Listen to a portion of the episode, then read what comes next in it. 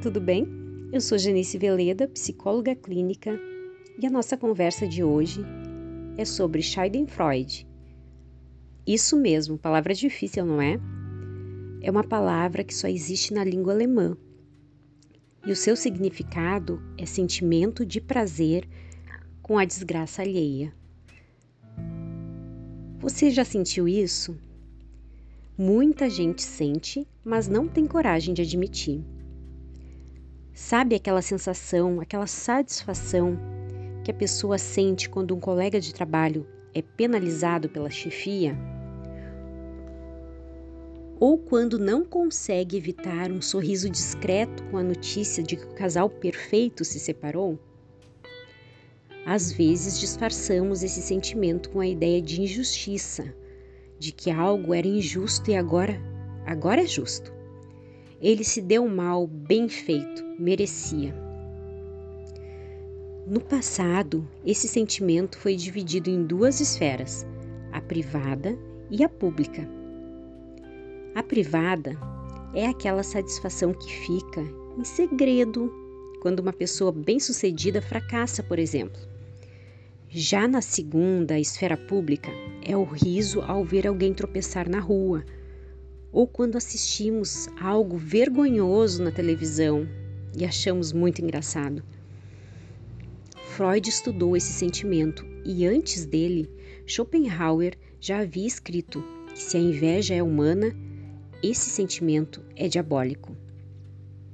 Nos últimos tempos, esse assunto voltou à pauta, porque estamos vivendo a era Schadenfreude, com a popularização das redes sociais. Esse sentimento manifesta-se com força total.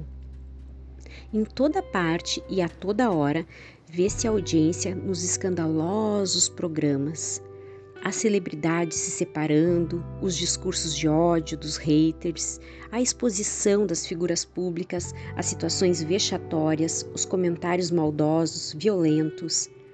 A oferta é imensa. Como resistir? É verdade que a curiosidade faz parte da nossa natureza. É da natureza humana sermos curiosos. A questão que se coloca é: Será que hoje estamos sentindo mais satisfação pelo fracasso e pelo azar dos outros? Estamos nos corrompendo emocionalmente? E quais seriam os efeitos disso? Como em qualquer cura, precisamos primeiro admitir a doença. É necessário primeiro assumir que temos esse sentimento. Às vezes, diante da desgraça alheia, não sentimos satisfação, mas alívio por saber que aquilo não está acontecendo conosco. Porém, no Schadenfreude, esse sentimento vai muito além disso. Ele passa muito próximo ao sadismo. Para Nietzsche, esse sentimento, mesmo que inconsciente, é uma forma que utilizamos para nos vingar de uma situação ou nos vingar de uma pessoa. Ele, inclusive, chegou a afirmar que a origem desse sentimento vem de uma inferioridade que nos assola. E aqui chegamos, então, na sua gênese, a inveja. A inveja demonstra frustração e pode estar muito ligada à baixa autoestima. O invejoso tende a considerar que o outro é sempre melhor que ele e nem sempre o julga merecedor disso, entende? Portanto, ao ver o outro em prejuízo, sente certo prazer. Se ele não merece, bem feito para ele. Isso pode ir além do desejo de querer ter o que o outro tem, mas considerar que ele não merece usufruir de algo bom. E por que esse sentimento? Isso é porque não resistimos a comparar a nossa vida com a vida dos outros. E aqui mora o grande perigo. Quando comparamos, perdemos a dimensão real das nossas conquistas e das nossas perdas. Deixamos de sentir que temos uma vida confortável quando comparamos com alguém que tem mais dinheiro do que nós.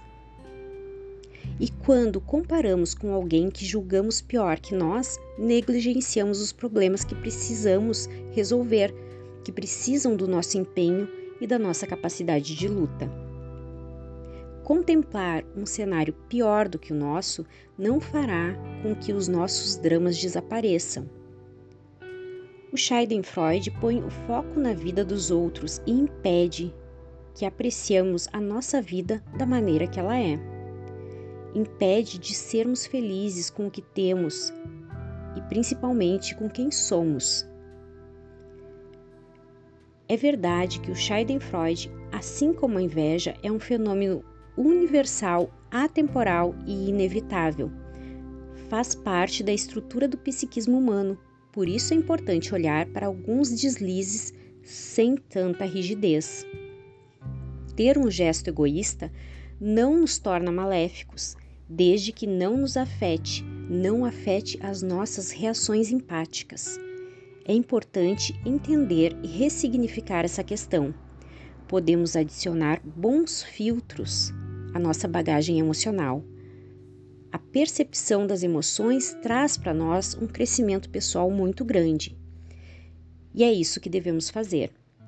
Eu espero que vocês tenham gostado desse assunto. Um grande beijo e até a próxima!